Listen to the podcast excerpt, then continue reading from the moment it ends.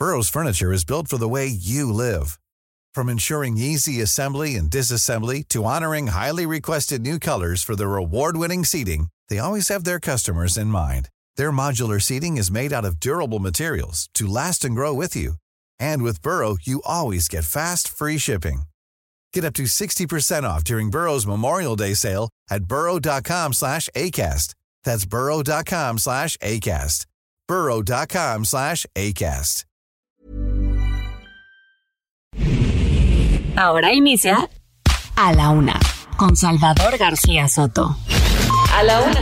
Donde la información fluye, el análisis se explica y la radio te acompaña. A la Una con Salvador García Soto. A la Una. Comenzamos.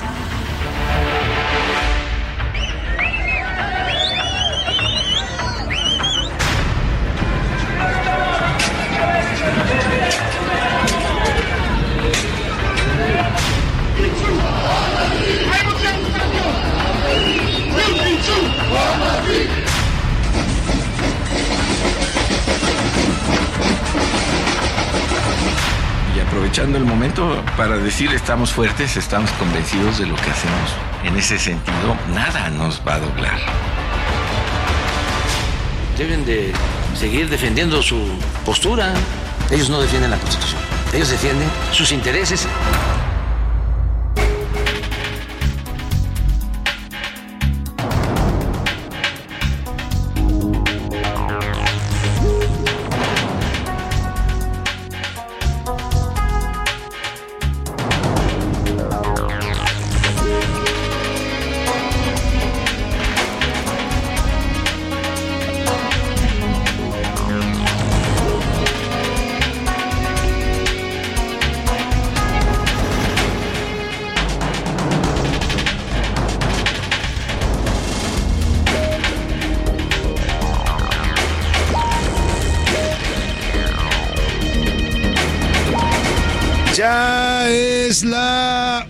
De la tarde en punto en el centro de la República y los saludamos con mucho gusto. Estamos iniciando a esta hora del mediodía a la una este espacio informativo que hacemos para usted.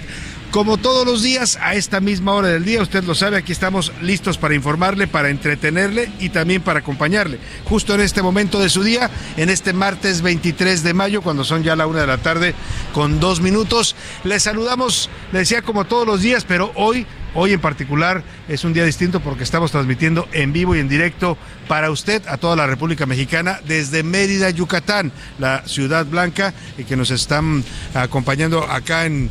Estamos asistiendo al octava edición del Smart City eh, eh, eh, LATAM, el Smart City LATAM, que es este evento eh, que se está llevando a cabo aquí en la ciudad de Mérida, en el Centro de Exposiciones Siglo XXI.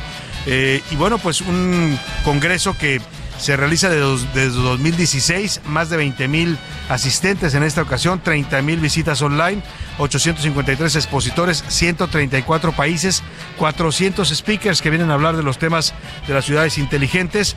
Smart City, City Expo Latam es el punto de encuentro entre científicos, empresarios y gobiernos. Todos coinciden aquí con la idea de promover la transformación de las ciudades en América Latina y evolucionarlas para lograr mejores entornos para los humanos y para el medio ambiente.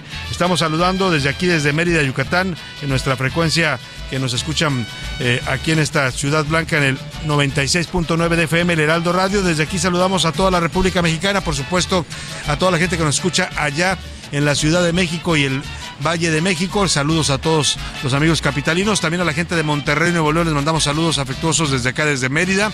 Mucha gente de Monterrey, por cierto, se ha estado mudando y moviendo acá a Mérida, Yucatán. También saludos a la gente de Guadalajara, Jalisco, muchos saludos. Hoy es el partido de ida de la final del fútbol mexicano, no, perdónenme, hoy no es el próximo el próximo jueves va, se va a llevar a cabo.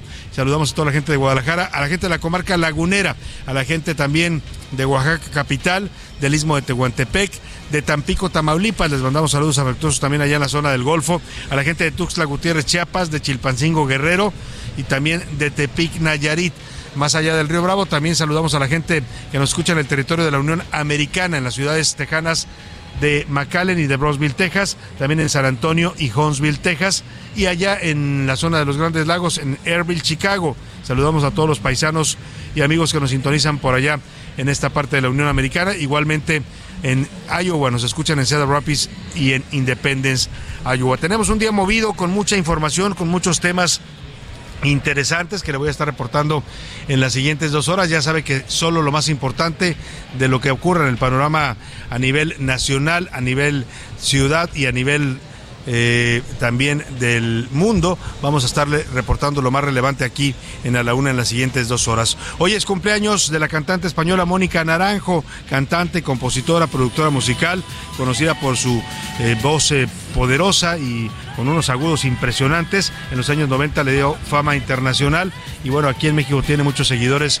Mónica Naranja y hoy le vamos a dedicar el programa a la música de esta cantautora española de 49 años de edad. La felicitamos por su cumpleaños.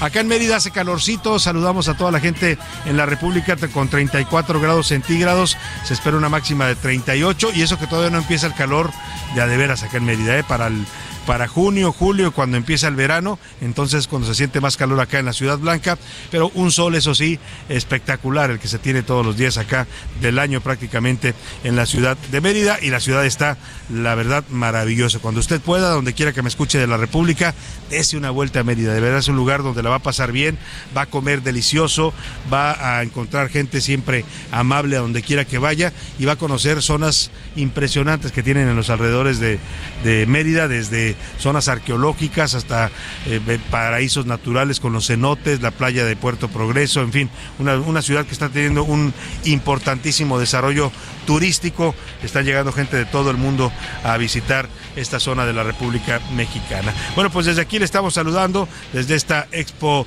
eh, Smart City Latam eh, en su octava edición. Vamos a estar platicando, por supuesto, de los temas que se están tratando aquí. También hablaremos con el gobernador Mauricio Vila, que por cierto apareció ayer entre una lista de aspirantes presidenciales en las encuestas que se van posicionando con rumbo al 2024. En fin, tendremos muchos temas importantes para estarle compartiendo en este martes, deseando que su día vaya marchando bien hasta el momento, hasta esta hora del mediodía, que todo le vaya saliendo de acuerdo a lo que usted tiene planeado, a lo que usted tiene que resolver, a los problemas pendientes, tareas que tiene que estar realizando en este día. Y si hay problemas, si hay contratiempos, si hay obstáculos, ánimo, ánimo que nos queda todavía la mitad del día y lo que resta de esta semana para resolver y enfrentar cualquier situación adversa. Y ahora sí, nos vamos a los temas que le tengo preparados en este martes en la información. Sigue la mata dando. El presidente López Obrador no para en sus ataques contra la Suprema Corte de Justicia de la Nación. Hoy dijo que ya perdimos a la Corte. Esto después de los reveses que le dieron ayer los ministros de la Suprema Corte al rechazar y desechar completamente su llamado decretazo, en este caso en lo que tiene que ver con los trámites y los permisos que tiene que lograr una obra federal, permisos que tienen que ver con el impacto ambiental, con el impacto a las comunidades que se van a ver afectadas. Todos esos trámites el presidente había propuesto acelerarlos en vez de realizarlos todos, los obviaba para sus obras importantes eh, y decía que en un mes le tenían que resolver todos los permisos porque eran de seguridad nacional. Ayer la Corte dijo, no señor, todo tipo de obra pública tiene que cumplir con la ley y sus obras prioritarias no son la excepción. Por eso el presidente les destina pues nuevos ataques y nuevos señalamientos a la Suprema Corte de Justicia de la Nación. Y tranquilo, don Goyo, el volcán Popocatépetl sigue con actividad intensa, aunque con menor eh, pues fuerza que la semana pasada. La ceniza sigue tapizando la mayoría de los municipios poblanos. Nos daban un dato, ayer fueron retiradas 40, 40 toneladas de ceniza de la ciudad de Puebla. Imagínese usted, 40 toneladas cayeron sobre la llamada ciudad de la Los Ángeles o la Puebla de Los Ángeles, impresionante esta cantidad.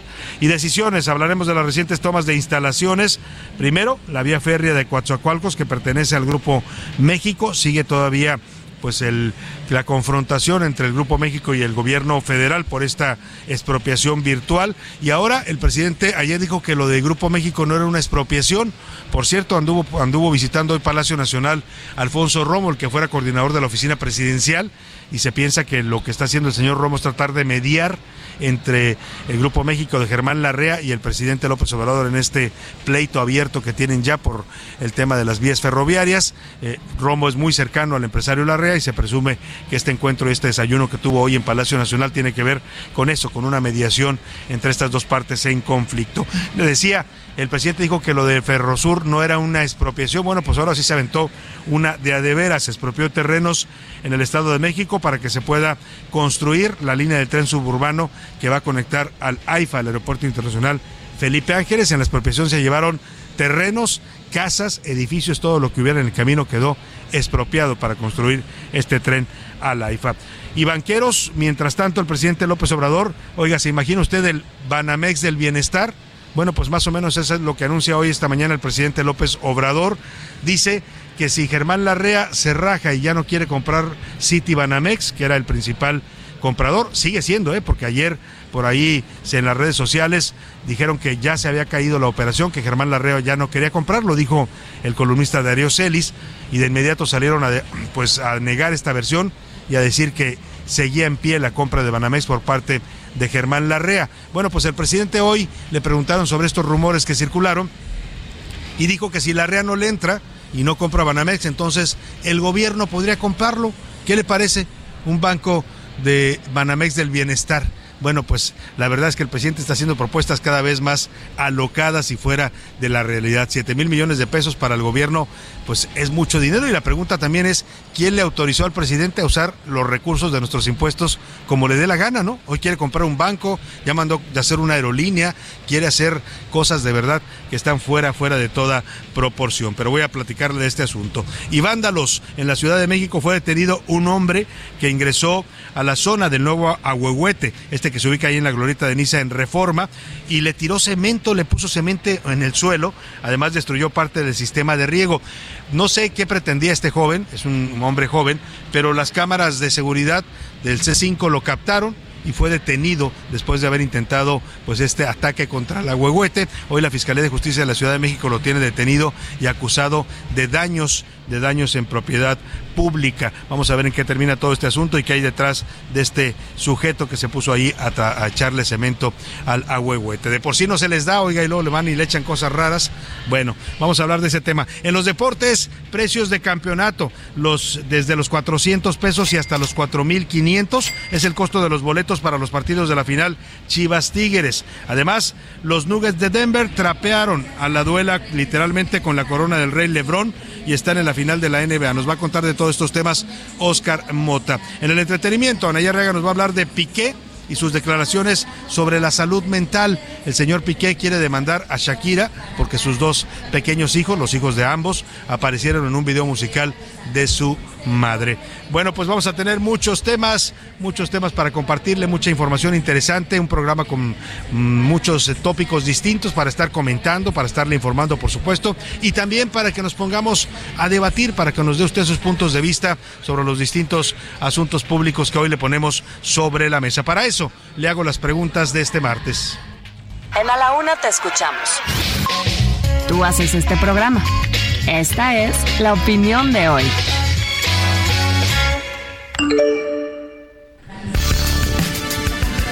Y en la pregunta de este día, en las preguntas de este día le tengo temas interesantes. El primero de ellos tiene que ver con esta declaración que hace hoy el presidente López Obrador. Dice, textual, a la Corte ya la perdimos, más adelante se la voy a poner, y se refiere a los fallos que ha estado dando la Corte defendiendo la constitucionalidad de varias de las decisiones, decretos y reformas que ha propuesto el presidente López Obrador y que han sido impugnadas ante la Corte. Bueno, pues el presidente dice que la Corte está totalmente viciada, que ya sabe, defiende intereses, que son corruptos los ministros, y por eso usa esta frase de ya la perdimos. Yo le quiero preguntar, usted, usted a quién cree que realmente perdimos en este país? Le doy tres opciones para que me conteste. A la Corte, como dice eh, López Obrador, a AMLO, a él fue el que perdimos hace rato, ya está en otra realidad. O de plano, lo que estamos perdiendo los mexicanos es a nuestro país. Estamos perdiendo a México con este gobierno. El segundo tema para comentar, opinar y debatir. Ayer fue detenido, esto que le comentaba, un sujeto joven que ingresó a la zona del nuevo Ahuehuete, ahí en la glorieta de Niza en Paseo de la Reforma aquí en la Ciudad de México, bueno, ahí en la Ciudad de México, el joven arrojó polvo de cemento al pie del árbol que apenas había sido sembrado la madrugada del viernes y también dañó el sistema de riego. Ya la Fiscalía de la Ciudad de México lo está acusando de daño a la propiedad pública de manera dolosa y también daños al ambiente. Yo le quiero preguntar a usted, ¿qué cree? que hay detrás de esa agresión. ¿De qué se trata este joven que aparece ahí y empieza a echar cemento a las raíces del agüehuete? Le doy tres opciones para que me conteste. Es un vandalismo de un sujeto desequilibrado, es una maniobra de la oposición en contra del gobierno de Claudia Sheinbaum o es un montaje para victimizar a la Ciudad de México. También hay quien piensa que eso puede, puede ocurrir. Y eh, finalmente estamos, ya le decía, transmitiendo para usted hoy en vivo y en directo desde Mérida, Yucatán. Saludamos a toda la gente que nos escucha aquí en 96.9 de FM en Mérida. Por aquí andamos en el Centro de Convenciones Siglo XXI, aquí en la ciudad de Mérida, en, la octava edición de este eh, foro de Smart City Expo Latam. Eh, ya le decía que pues se habla aquí y se vienen expertos de todo el mundo, empresas especializadas para hablar y para ofrecer servicios que tienen que ver con la movilidad de las ciudades, el transporte, el medio ambiente, eh, los sistemas de alumbrado de baja de, energía, de energía solar, por ejemplo, de energías limpias. Se trata de ciudades que, que van resolviendo de manera muy eh, ecológica y ambiental los servicios que deben prestar a sus ciudadanos y de crear entornos muy favorables para eh, la movilidad urbana y pero también al mismo tiempo sustentables. Yo le quiero preguntar, a partir de este congreso en el que estamos asistiendo aquí en, a la UNA, le quiero preguntar qué tan inteligente ve usted o siente a la ciudad en donde vive, donde quiera que me esté escuchando, cualquier ciudad de la República, qué tan inteligente ve su ciudad, a partir de este concepto de ciudades inteligentes que le estoy comentando. Le doy tres opciones para que me conteste. Es muy inteligente mi ciudad, cada vez nos modernizamos más, no es nada inteligente, tenemos servicios urbanos arcaicos y ya pues, rebasados y de plano o de plano en México los gobiernos no entienden lo que es el concepto de una ciudad inteligente. El número para que nos marque y nos dé sus opiniones y puntos de vista 5518 41 51 99. Ya sabe que nos puede contactar a través de su voz, mensaje de voz o mensaje de texto. Usted decídalo. Aquí lo que le garantizamos es que, como siempre, su opinión va a ser escuchada, va a contar y va a salir también al aire. Y ahora sí, nos vamos al resumen de noticias, porque esto, esto como el martes y como la Sport Smart City Latam aquí en Mérida, Yucatán, ya comenzó. Acusado. La Auditoría Superior de Hidalgo inició una denuncia penal en contra del presidente municipal de Tula, Manuel Hernández Vadillo, por peculado y desvío de recursos que ascienden a 60 millones 579 mil 460 pesos y que eran destinados a los damnificados de la inundación de septiembre de 2021. Nuevas sedes. El gobierno capitalino habilitará tres albergues para migrantes en miras a un aumento en la llegada de personas extranjeras en tránsito. Las nuevas sedes estarán ubicadas en Tláhuac y Xochimilco. Reinicio. La Comisión Nacional del Agua informó que la planta potabilizadora Madín reanudó operaciones con lo que regresó el flujo de abastecimiento de agua potable a la Ciudad de México. Decisiones. La presidenta del INE, Guadalupe Tadei, pidió su renuncia a la directora de la Unidad Técnica de Fiscalización, Jacqueline Vargas, quien formaba parte del equipo de su antecesor, Lorenzo Córdoba. Rechazo. La Comisión de Relaciones Exteriores del Congreso de Perú aprobó una moción que declara al presidente de México, Andrés Manuel López Obrador, como persona non grata tarde con 18 minutos y nos vamos a la información. Como ya le informé, la Suprema Corte de Justicia de la Nación determinó ayer lunes declarar la invalidez total del decreto o acuerdo presidencial que clasificaba como de seguridad nacional e interés público las obras prioritarias para el presidente López Obrador. El propio presidente pues reaccionó hoy a esta decisión de la Corte que no solo obligó a que el gobierno informe cómo se ejercen los recursos públicos, cuánto se gasta en estas obras, sino también a que cumplan con la normatividad, que cumplan con los trámites, los permisos ambientales, los eh, estudios de impacto ambiental que tienen que tener, porque el presidente quería ahorrarse todo eso. Ya estamos viendo las consecuencias aquí en el tren Maya, en esta zona de la península de Yucatán, donde ha habido un daño ambiental gravísimo denunciado por los ambientalistas y ecologistas. Bueno, pues el presidente se molestó evidentemente por este fallo y dijo literal, ya perdimos a la Corte porque dice que de manera descarada los ministros están al servicio de los potentados. Dijo que por eso, la semana pasada, cuando le anularon por primera vez este decreto el jueves, emitió otro decreto en el que clasifica al tren Maya, al tren interoceánico y a los aeropuertos de Palenque, Chetumal y Tulum como de seguridad nacional. Ya sabemos que al presidente pues no le gusta que le apliquen la ley, no me vengan con que la ley es la ley, le tumbaron un decreto y él hizo otro. Vamos a ver si también ahora este no se lo tumban. Por lo pronto, el que sí le tunde con todo a la Corte sigue siendo el presidente. Y la Corte como se dice coloquialmente, ya la perdimos. Yo creo que siempre había estado alejada del pueblo y cercana al poder, pero ahora de manera descarada están al servicio de los potentados. Bueno, eso dice el presidente. Yo le pregunté hoy, él dice ya perdimos a la Corte, yo le pregunté hoy a quién perdimos realmente, ¿no? Pues ya es una pregunta que le formulé, ya usted me dirá su punto de vista. También habló el presidente sobre Germán Larrea y esta, eh, pues, eh, expropiación, no expropiación, porque el presidente dice que no es expropiación, porque se trata de una concesión y que él simplemente, pues, está reclamando estas vías por ser de propiedad federal. El tema es que, pues, dijo que efectivamente, como es una zona estratégica para el gobierno federal, era necesario la ocupación temporal para tratar de justificar que haya enviado a los militares a ocupar estas obras o estas vías ferroviarias concesionadas. Habló de los rumores, también lo que le decía sobre un presunto desencuentro o un pleito con Larrea, con el señor Germán Larrea, dueño de Grupo México.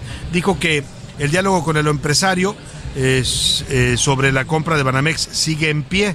Y bueno, fue cuando lanzó esta propuesta que pues está causando muchas reacciones también, muchas de ellas, la mayoría preocupados porque dice el presidente que si la REA se raja y no compra Banamex, como se estuvo rumorando el día de ayer, ya fue desmentido, dijeron que la compra, el proceso de compra sigue y que Grupo México sigue interesado, pero dijo el presidente que si se llega a rajar, pues que no hay problema, que el gobierno federal puede comprar City Banamex. Ajá, y el dinero, presidente, parece que le pertenece a usted y no a los mexicanos. Esto fue lo que dijo el presidente.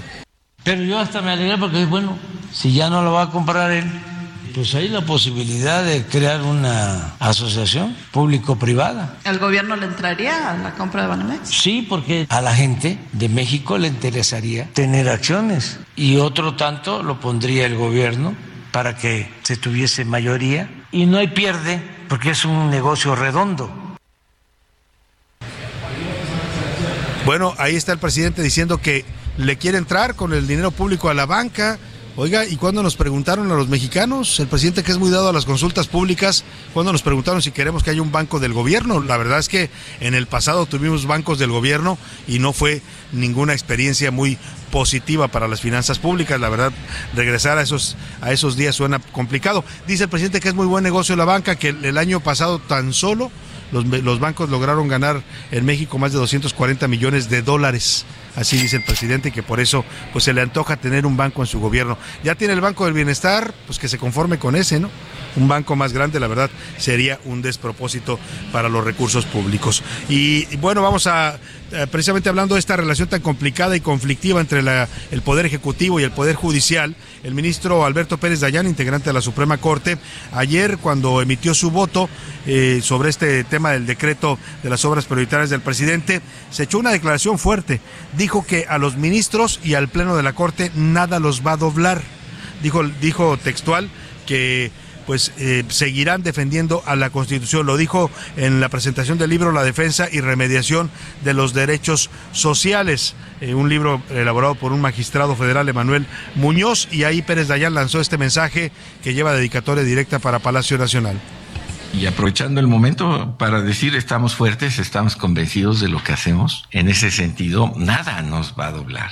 Nada nos va a doblar. Se lo he dicho a todos. El día que la Constitución cambie y diga otras cosas, haremos que esas otras cosas se cumplan. Pero mientras no estén, haremos que se cumplan las que están a costa de lo que sea. Si después de todo lo que sucede me voy a ir a vender tamales, ahí les mando el menú. Bueno, ahí les mando. Ahí les mando el menú, dice el ministro Pérez Dayán, y ya recibió respuesta. Hoy por la mañana le preguntaron al presidente esta declaración del ministro Pérez Dayán y esto le contestó. Debe eh, seguir defendiendo su postura. Nosotros hemos aprendido que el que se aflige se afloja. Ellos no defienden la Constitución. Ellos no defienden la Constitución. Ellos defienden sus intereses y los intereses de quienes se sentían dueños de México. Esa es una mentira. Ellos no defienden la Constitución. Tan no la defienden que ellos la violan. Tan claro, porque no estoy inventando nada.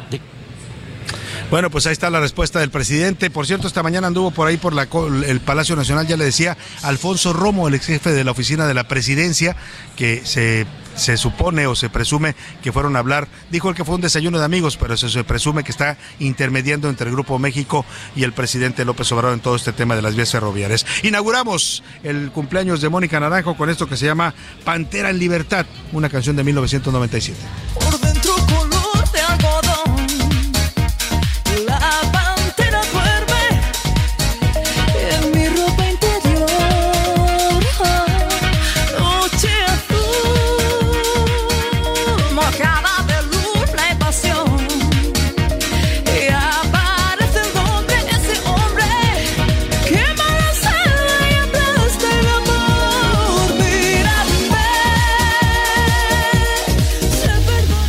En un momento regresamos.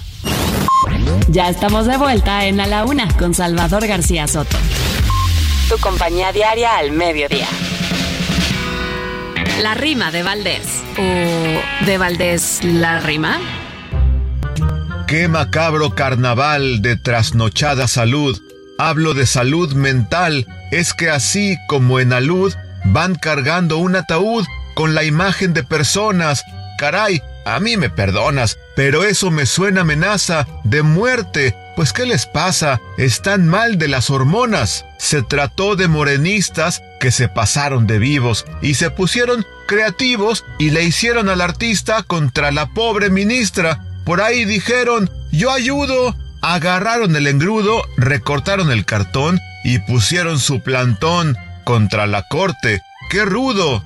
Al gober de Veracruz se le vio en el liderazgo. Del peje ya sigue el rasgo y llevan la misma cruz. Harta banda en autobús desplazó pa'l numerito, se pasó de groserito, hasta la causa se pierde, pero la mano no muerde al que le da lo suyito.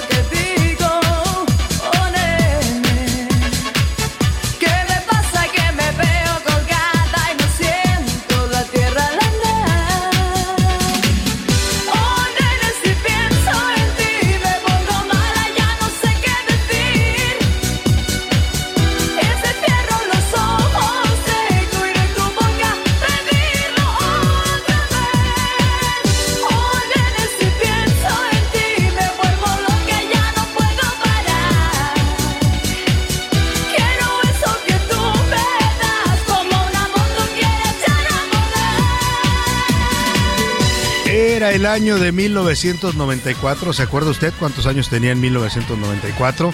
Yo andaba ya por los mm, 25 años. Bueno, pues en esos momentos este era uno de los eh, éxitos que daba a conocer a Mónica Naranjo aquí en el territorio mexicano. Llegaba con toda esta fuerza, toda esta voz que tiene, con todo este ritmo y con un look muy particular. Eh, Llegaba con el pelo pintado de manera bicolor, una parte morena, otra parte rubia, y eso impactó desde su llegada a nuestro país el caso de Mónica Naranjo. Es uno de sus primer- primeros éxitos, el primer álbum, de hecho, que grabó eh, en estudio la cantante y fue lanzada en México como el segundo sencillo de Mónica Naranjo. Solo se vive una vez, dice esta cantautora española que hoy estamos festejando por su cumpleaños números 49 y tiene toda la razón. Hay que vivir y disfrutar intensamente cada momento y cada cosa que nos da la vida. Escuchamos un poco más de Mónica Naranjo y seguimos con más para usted desde Mérida, Yucatán, en A la Una.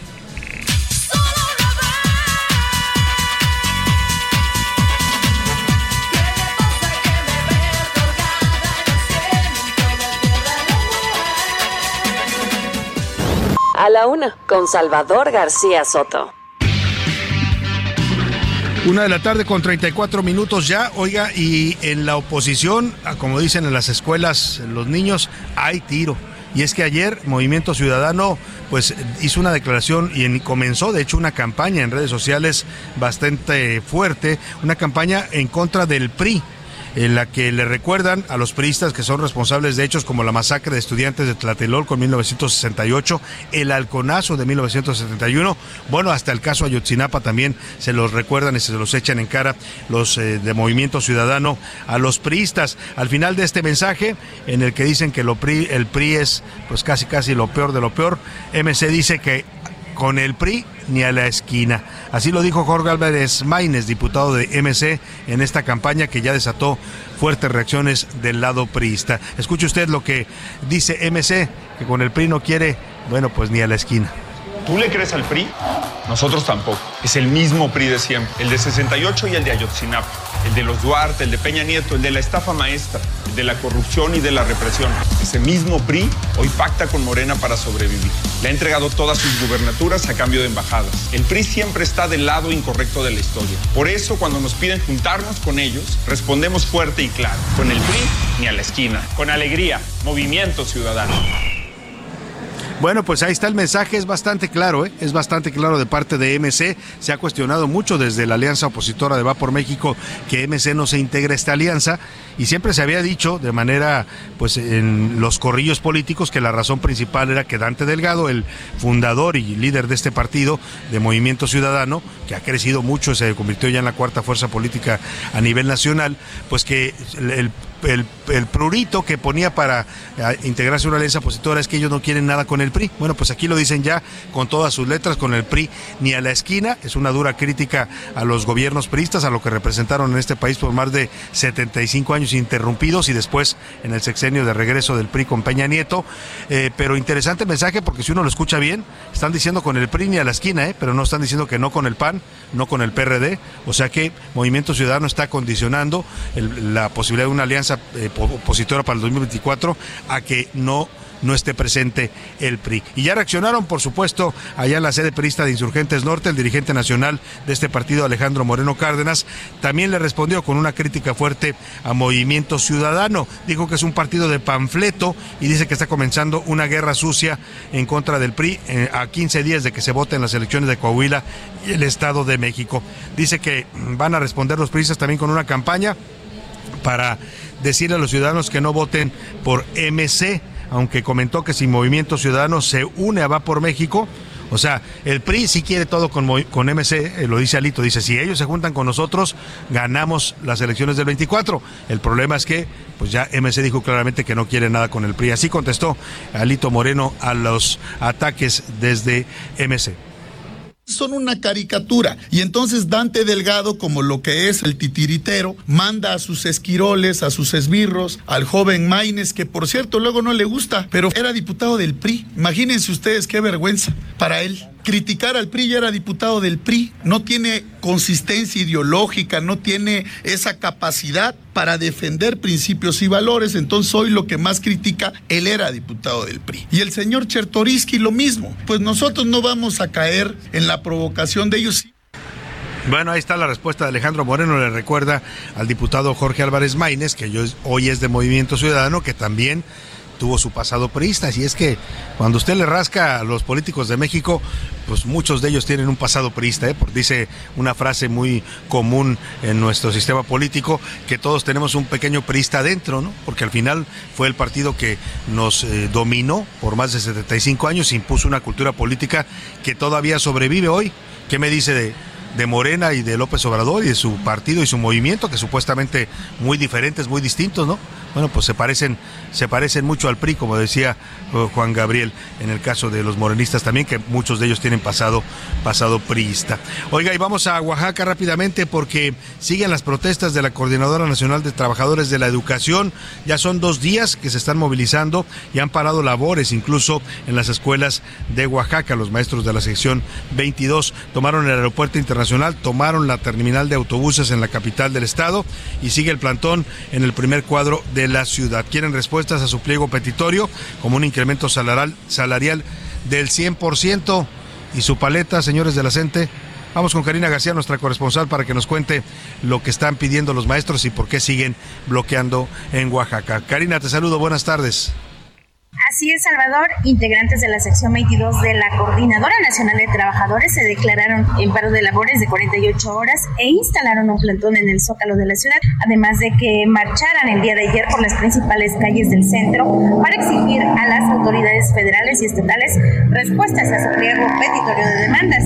En su segundo día de movilizaciones, los maestros no solamente tomaron los accesos al Aeropuerto Internacional de Oaxaca, sino también a las principales terminales de autobuses, esto con el objetivo de obtener respuestas a su pliego de 70 puntos de demandas, en donde destacan la, el incremento salarial del 100%, además de evitar que la educación indígena pase a manos del Instituto Nacional de Pueblos Indígenas. Además, los mentores exigen una serie de eh, cumplimientos a sus demandas en materia social y política. Es el reporte desde Oaxaca. Bueno, vamos con eso. Bueno, pues ahí está, eh, los maestros de la CENTE insisten, yo decía esto de la paleta porque pues todos quisiéramos un aumento del 100%, ¿no? Pero hay que ser realistas, los aumentos en este país, eh, pues ahí está el que les dieron a los, a los maestros del CENTE, del Sindicato Nacional de Trabajadores de la Educación, 8.2%, ¿no? La verdad es que no, difícilmente el gobierno les va a dar un aumento a los maestros de la CENTE más allá de esta cifra, ¿no? No pues no habría recursos para subsidiar un aumento del 100%. Si se lo merecen los maestros, sí, ¿eh? como profesión, como docentes, como formadores de nuestros niños en las escuelas públicas, claro que merecerían un incremento del 100% para tener un salario digno. Lamentablemente hay que ser realistas también con la situación económica del país y con las finanzas públicas que no están en su mejor momento. Oiga, ¿qué tanto le gusta a usted el vino? El vinito pues ya sea tinto, ya sea blanco, ya sea rosado, ¿no? Hay vinos de todo tipo, hay vinos de mesa, hay vinos para pues eh, brindar, para acompañar la comida. Eh, hay distintos tipos de vinos. En México producimos buen vino, somos ya eh, reconocidos como productores de vino a nivel internacional. Varios vinos mexicanos se han colocado con, se han, se han llevado premios internacionales en las competencias más, más afamadas, han han derrotado a vinos de Francia, de Italia, de Alemania, que son las potencias vinícolas del mundo, no se diga España, por supuesto, con todos estos vinos que tiene la península ibérica. Pero le platico todo esto y le pregunto, porque un vino mexicano, un vino blanco mexicano, acaba de ganar un concurso y fue catalogado como el mejor vino blanco del mundo.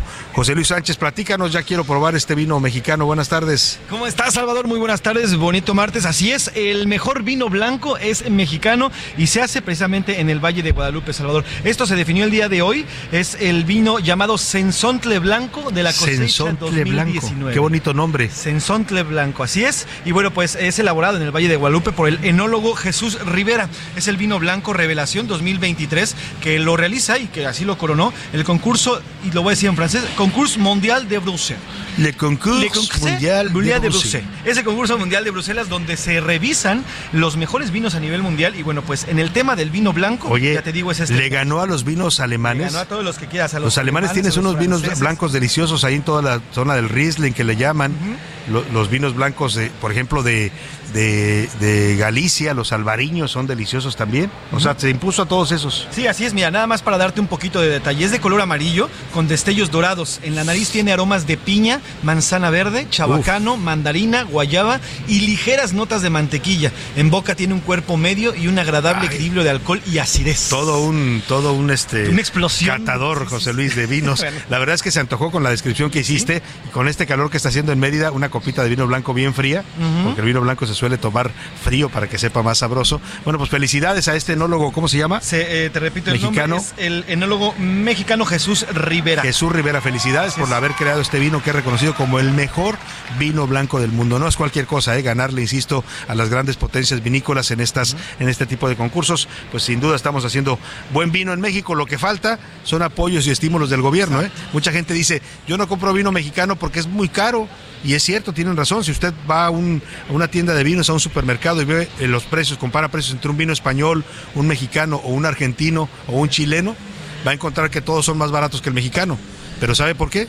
Porque el gobierno les cobra demasiados impuestos a nuestros productores vinícolas. En lugar de apoyarlos, como hacen en otros países, para que la industria crezca, aquí los cargan la mano Hacienda y pues por eso ellos tienen que elevar el costo de sus vinos. Pero hay que apoyar sin duda a los vinos mexicanos. Es una industria que está creciendo, ya no solo en Valle de Guadalupe, que es la zona más, mucho más, donde más ha crecido la producción vinícola, también ya hay zonas vinícolas en Zacatecas, en, eh, en, En Coahuila, Aguascalientes, en Querétaro, en Guanajuato, ¿no? en Guanajuato, también tenemos en Chihuahua, en Hay una zona antiquísima, ahí se hizo el primer vino en América Latina, en la eh, casa, casa de Casa Madero se llama este, esta vinícola, que es la primera vinícola que hubo en México y en el continente latinoamericano, tienen la cédula real de 1700 y algo, que se las dio el entonces rey de España. Bueno, pues dicho esto, vamos rápidamente a otro tema.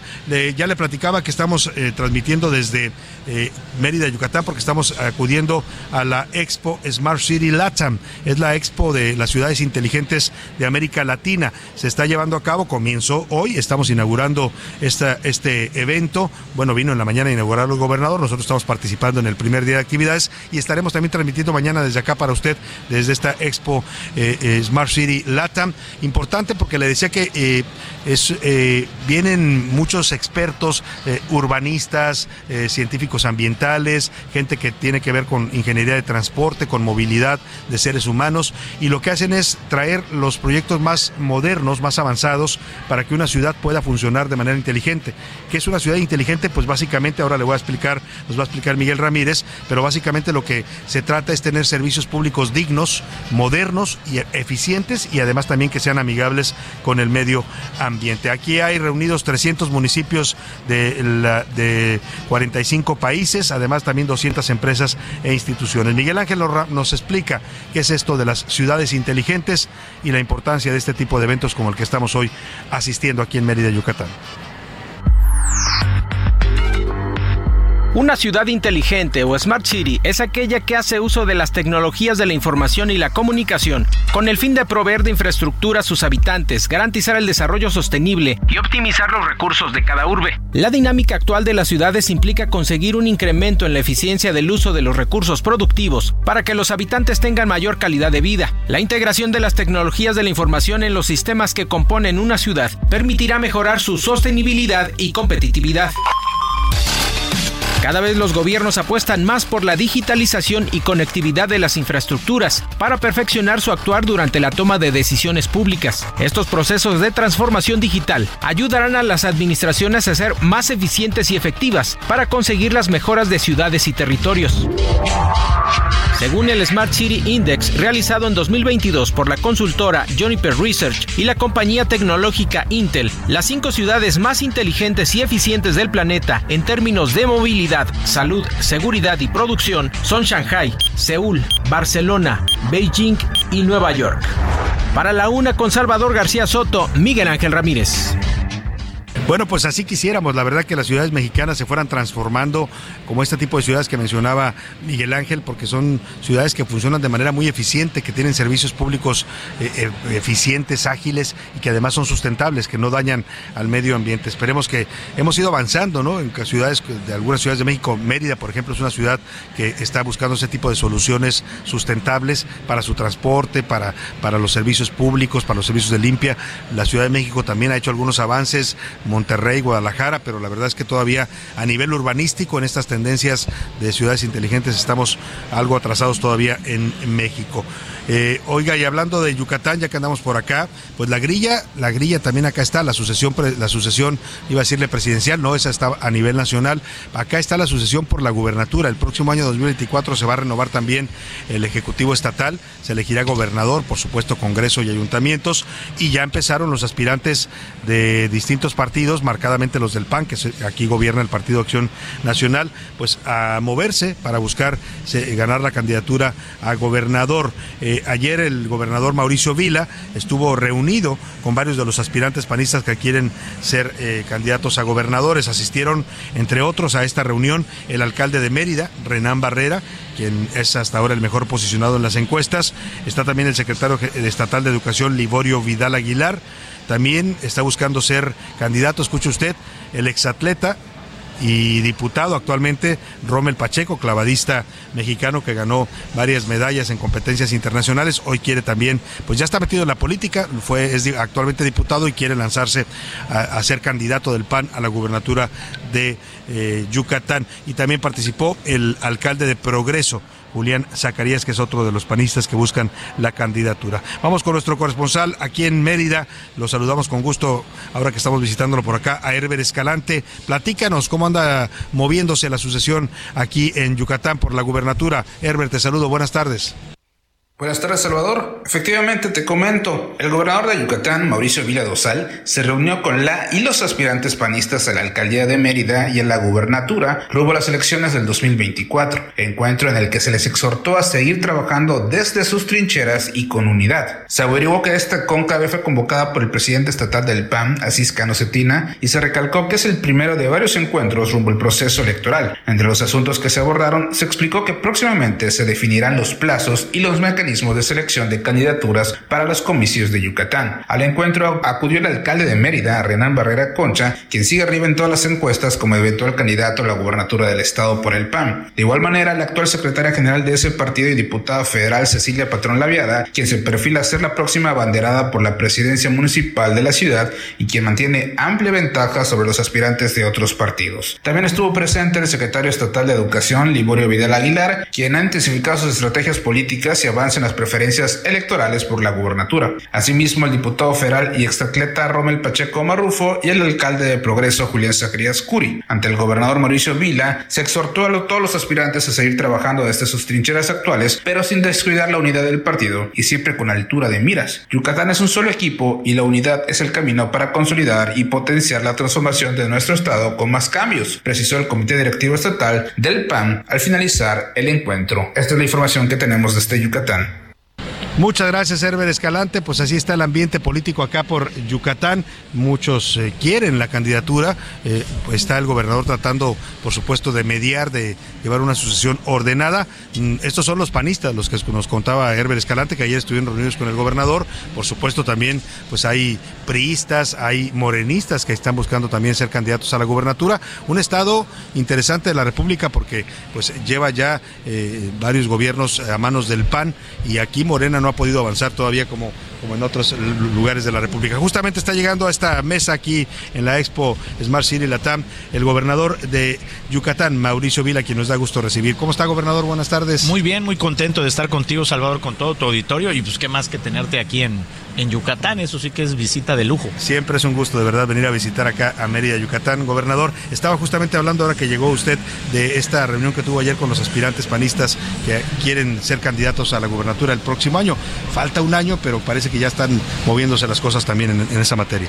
Sí, no, creo que hoy está empezando a ponerse este candente, ¿no? el, el, el- el- tema, ¿no? Ya se empieza, tuvimos una reunión el, sábado del Consejo Nacional, se empieza a vislumbrar lo que podría ser un método de selección de candidatos en el tema de, de la alianza. Y bueno, pues vamos a esperar a que esto eh, se concrete y pues creo que eso sería pues el, banderazo real, ¿no? De qué, de qué va a estar pasando con, con la candidatura de la alianza, pues que también ya es importante que se empiece a tener eh, método, que se empiece a tener certeza eh, para poder empezar a trabajar.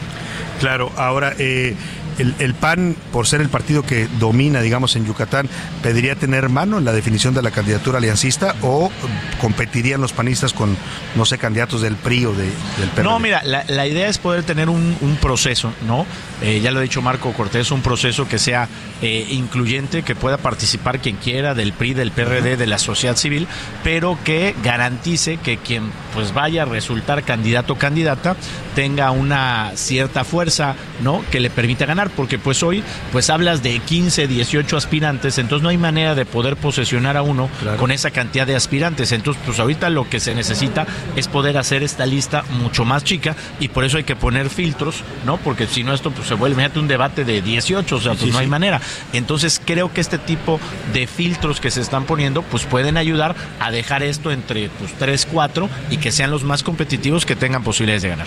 Y de los panistas que ayer recibió usted, que estuvo dialogando con ellos, eh, eh, cómo siente el ambiente entre ellos y también, te lo pregunto directo, ahí está pues el alcalde de, de Mérida, eh, que le va bien en las encuestas a Renán Barrera, está también eh, eh, Rommel Pacheco, Liborio Vidal, está el exalcalde de Progreso, el alcalde actual Julián Zacarías.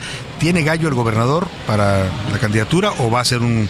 No, mira, juego no- de- no- nosotros hemos eh, platicado mucho al respecto. Ahí el que nos ha convocado es el presidente estatal del PAN. Y aquí en Yucatán vamos a hacer lo que nos funciona, que es este ponernos de acuerdo, sacar candidaturas eh, que sean competitivas, eh, que no solamente puedan ganar las elecciones, sino también hacer buenos gobiernos. Y pues la verdad es que aquí en Yucatán tenemos una eh, tradición pues ya de mucho tiempo atrás de gobiernos municipales, hoy en el gobierno del estado. Y si algo hemos demostrado aquí en Yucatán es que sabemos trabajar en equipo, que sabemos dar resultados y lo mismo vamos a estar haciendo dentro del PAN aquí en Yucatán, sacar a quien tenga, ¿no? A él o la que tenga más posibilidades de ganar y poder ser ¿Ve posibilidades de que Morena pueda avanzar en Yucatán? Digo, el PAN lo ha mantenido a raya, pero en esta próxima elección, ¿cómo siente el ambiente? Pues mira, en el, en el 2021 el PAN ganó 14 de 15 distritos, gobernamos al 78% de la población a nivel municipal, pero pues en una elección pues todo es posible, ¿no? Todo puede pasar. Vamos a hacer una pausa y le voy a pedir al gobernador si me aguanta tantito el corte para regresar y terminar esta conversación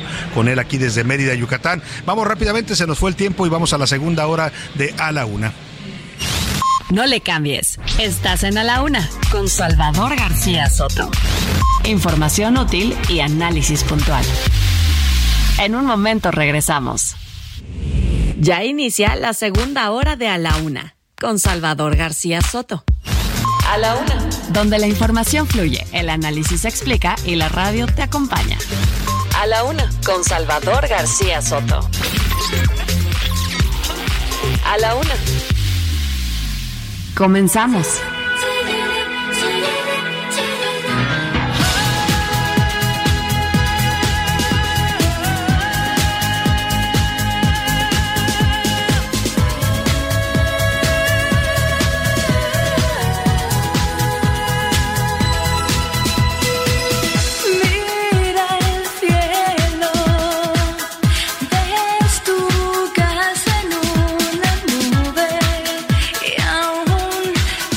sensual.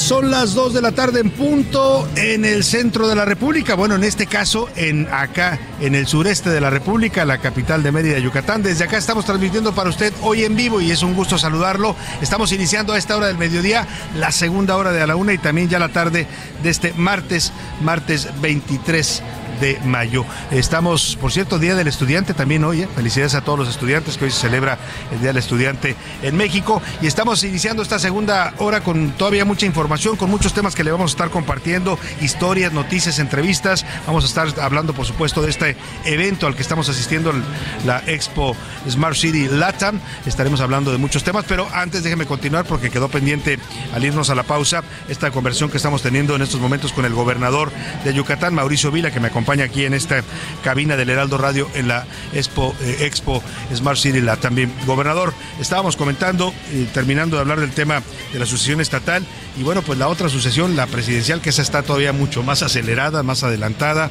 Eh, hoy salen reportes del INE que habla de violaciones a la ley de algunos aspirantes, sobre todo de Morena, que andan ya desatados haciendo actos abiertos de campaña. Yo le quiero preguntar, usted es, es uno de los aspirantes eh, que se identifican claramente en el PAN. Ayer salió una encuesta en el Universal que lo ubica en el tercer lugar en preferencias entre panistas. Aparece Lili Telles en primero, mm, Santiago Krill y usted en tercero. ¿Cómo se siente en este tema y qué tanto ha decidido el gobernador de Yucatán pues buscar la posibilidad de un proyecto eh, eh, nacional?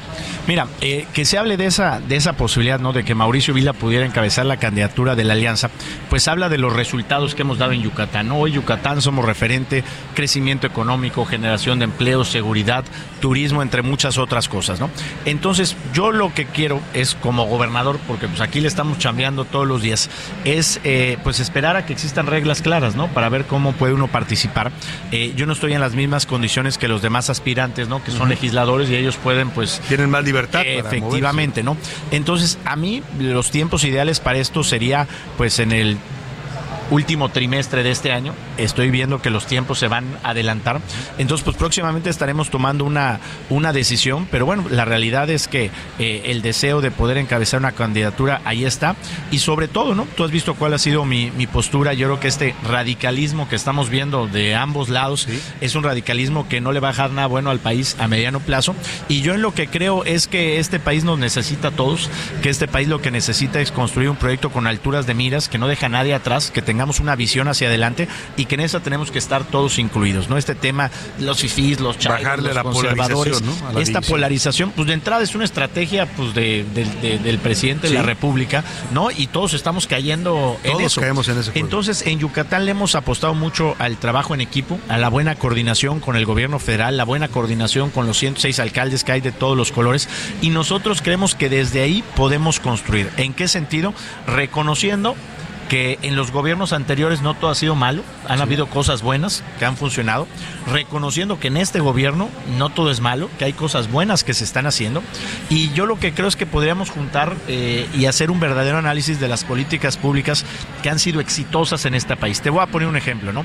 Eh, ¿Por qué no hablar de los programas sociales, ¿no? De este gobierno federal que pues le han dado un respiro a millones de familias mexicanas, especialmente eh, con la pandemia, especialmente con el tema de la inflación, y juntarlo, por ejemplo, con las escuelas de tiempo completo, que es un proyecto de gobiernos anteriores que le permitió a miles de mujeres ingresar al mercado laboral teniendo la certeza pues, de que sus hijos están bien cuidados. Entonces, eso de decir que las escuelas de tiempo completo son malas porque la hicieron los pasados o que los programas sociales deben desaparecer porque los está haciendo el gobierno, creo que es lo que tenemos que dejar atrás. Y lo que tiene que haber es una evaluación real de qué ha funcionado y qué no ha funcionado y a partir de ahí innovar y también generar nuevas políticas públicas. Yo te voy a poner un ejemplo. Eh, el tema de los programas sociales deben de seguir, por supuesto que deben de seguir. ¿Todos los continuaría usted, por ejemplo, si fuera candidato a la presidencia? Porque hablamos también de programas sociales que están demandando cada vez más recursos y algunos, bueno, están consumiendo demasiado dinero del erario que se ocupa para otras necesidades. Mira, eh, yo creo que volvemos a lo mismo, no se trata de lo que yo creo, se trata de hacer un análisis, pero también creo que tiene que haber una nueva generación de programas sociales que no solo sean asistencialistas, sino que le permitan a la gente a través de los programas sociales recibir un ingreso mientras adquieren habilidades que los preparen para el mercado laboral. Mira, hoy el país tiene una gran oportunidad, por ejemplo, con el tema del nearshoring, pero pues puede llegar a Oaxaca una empresa, ¿no? Pero si no se prepara a la gente de Oaxaca, si no se les da habilidades, si no se les prepara, pues los empleos no los van a poder aprovechar. Ellos van a tener que seguir subsistiendo pues de su programa de las sí, becas o de lo que sea. Entonces tiene que haber una nueva generación porque aparte, cuando tú le enseñas a la gente habilidades para poder ingresar al mercado laboral, es un tiempo limitado. O sea, no es un apoyo social que sea hasta Que te mueras, ¿no? Entonces, yo creo que esas son el tipo de políticas y esa es la visión que yo tengo del país, ¿no? Una visión eh, con altura de miras, de dejar de ver tanto tema de partidos políticos, de dejar atrás la polarización y de verdad de ponernos a trabajar como lo hacemos aquí en Yucatán, donde los resultados son evidentes. Ahora, decía usted reglas claras para la contienda interna dentro del PAN y de la Alianza Va por México. ¿Qué tipo de reglas le gustarían? ¿Cómo se debe elegir al candidato? ¿Cuándo piensa usted? Porque también hay quienes piensan que ya Morena está muy adelantado, que ya MC también está perfilando a sus aspirantes y que la alianza está, pues, está atrasada en ese tema. Pues mira, si le preguntas a Mauricio Vila qué le gustaría, pues yo creo que eso es secundario. Yo creo que al fin y al cabo, cuando uno entra a la competencia, pues hay que entrar a las reglas que le pongan, ¿no? Eso de que yo quiero que el método sea este y yo quiero el otro. Pues al fin y al cabo no se trate quién quiere, se trate quién puede ganar. Lo que sí creo que urge es generar un filtro, un mecanismo, porque pues, hoy hay 17 aspirantes y no hay manera de que los- un aspirante, dos o tres puedan crecer con este bajaje, ¿no? Tú imagínate pues hacer un debate con 17 aspirantes, pues que no, lo va a ver ni, ni la mamá de los aspirantes, me explico.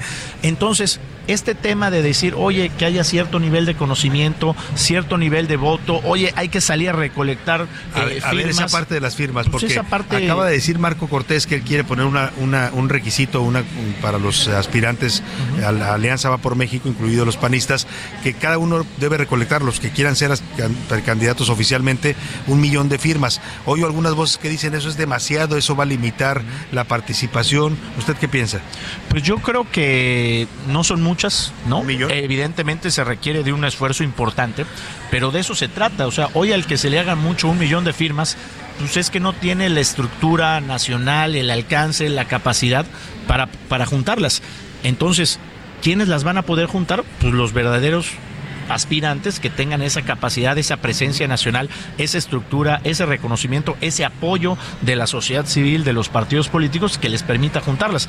Entonces, ese es un filtro natural que va a permitir pues, que a lo mejor de 17 aspirantes, pues te queden tres o cuatro, ¿no? Y de ahí entonces si hacemos los foros, si salimos a consultar a la sociedad civil, porque si no, no hay manera, son demasiados aspirantes. Ahora, sería, tendrían que ser firmas reales y verificables, ¿no? Porque se acuerda lo que pasó con Morena, que andaban, traían firmas eh, Mira, de eh, gente eh, muerta. eh, lo, lo que se va a buscar, según entiendo, es el apoyo del Instituto Electoral, que tiene mucha credibilidad, que han hecho estos de antes, y a través de la aplicación del Instituto Electoral, pues lo que pasa es que se verifican que esas firmas sean reales, ¿no? Entonces la firma va aparejada de la firma, de la fotografía, y esto es algo que se puede hacer, y existe la tecnología y los instrumentos en el Instituto Electoral para poderlo realizarlo, con la certeza de que las cosas se van a hacer bien. Mauricio Vila no tendría problema para juntar un millón de firmas si, se- si decide participar. A lo que voy es, es que si no tienes la capacidad de juntarlas, pues ¿para qué te metes, no? Pues de lo ahí? que se, si, si de lo que se trata es decir, eh, quiero ser candidato para ver qué me toca, pues esa no es la sintonía. A mí me gustaría ser candidato para poder ser presidente de la República.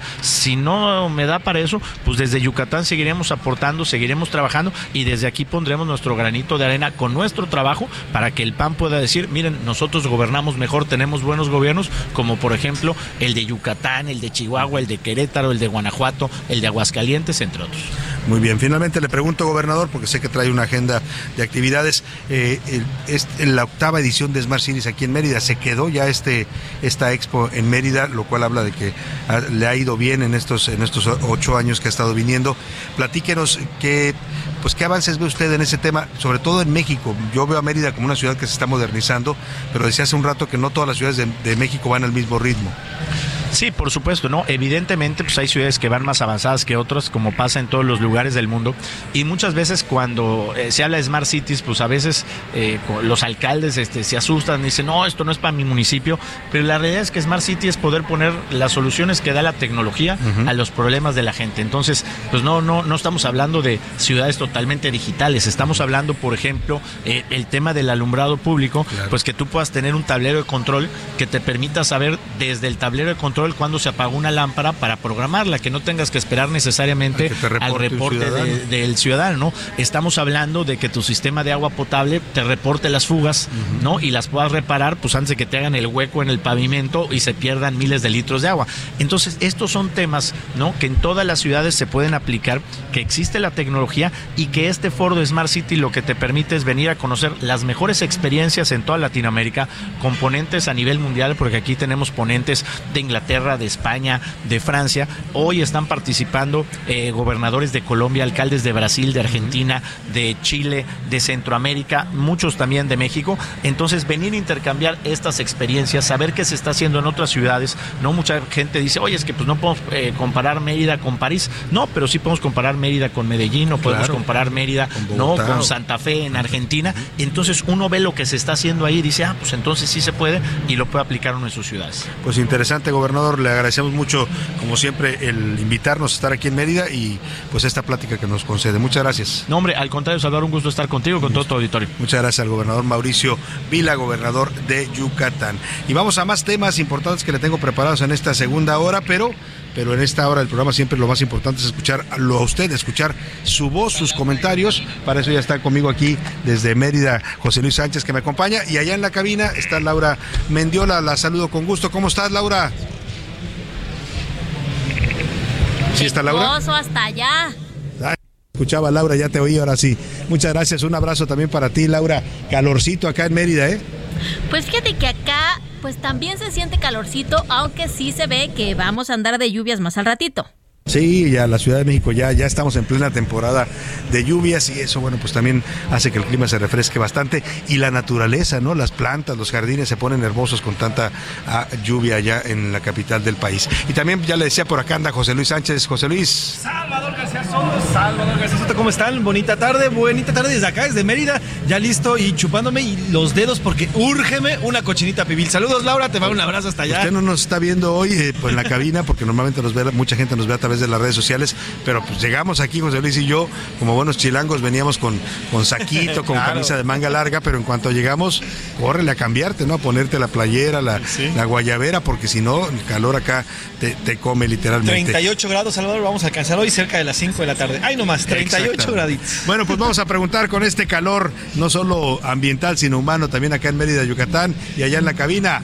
¿Qué dice el público? Tenemos muchos mensajes. Saludos, saludos a todas y a todos quienes nos escriben. Nos preguntan sobre el vino, que si podemos dar más detalles. Sí, déjenme investigar. Vamos a ver cómo pueden conseguir este vino. Ahorita Sensontle. Blanco se llama, Blanco. ¿eh? Sensonte Blanco del enólogo. Ahorita digo. le damos el dato.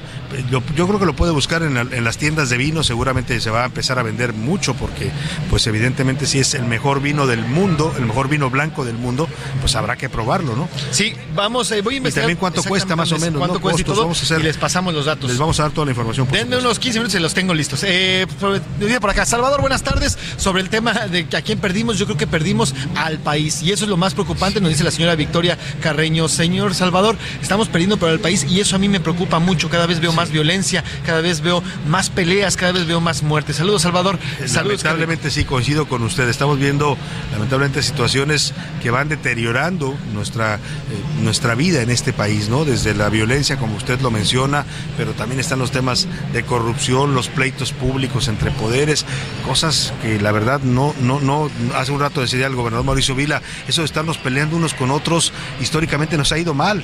Y eso es lo que estamos haciendo en este momento los mexicanos y el país se nos está, con- coincido con usted, yendo de las manos. Nos dice por acá Salvador, yo creo que el tema del agüehuete, nos dice el señor Francisco González, yo creo que el tema del agüehuete fue un desequilibrado que seguramente quería llamar la atención y se metió a arrojar el polvo del cemento. Saludos, Salvador, buenas Eh, Eso parece, coincido con usted, porque además se mete a una zona que está ampliamente vigilada, toda la zona del Paseo de la Reforma, bueno, en la Ciudad de México en general casi todo, hay muchas cámaras que si usted hace algo lo van a ver en la calle. Entonces, meterse a un lugar como ese y hacer eso sabiendo que lo pueden ver y detener finalmente como ocurrió, pues sí habla de una persona que no debe estar totalmente en sus cabales. La señora Govinda Reyes desde Iztapalapa dice, uy Salvador, yo no veo de inteligente Iztapalapa absolutamente nada. A veces nos falta el agua, a veces falta, falta el tema del drenaje, a veces nos asaltan, en fin, nada de inteligente por acá. razón, Saludos, ¿no? Salvador. ¿no? Y mire que es una, eh, una gran, gran zona de la Ciudad de México, enorme, muy de la más, la más poblada, creo que de la Ciudad de México, ¿no? Merecería tener mucho mejores servicios, porque también, eso sí, a la gente le cobran los impuestos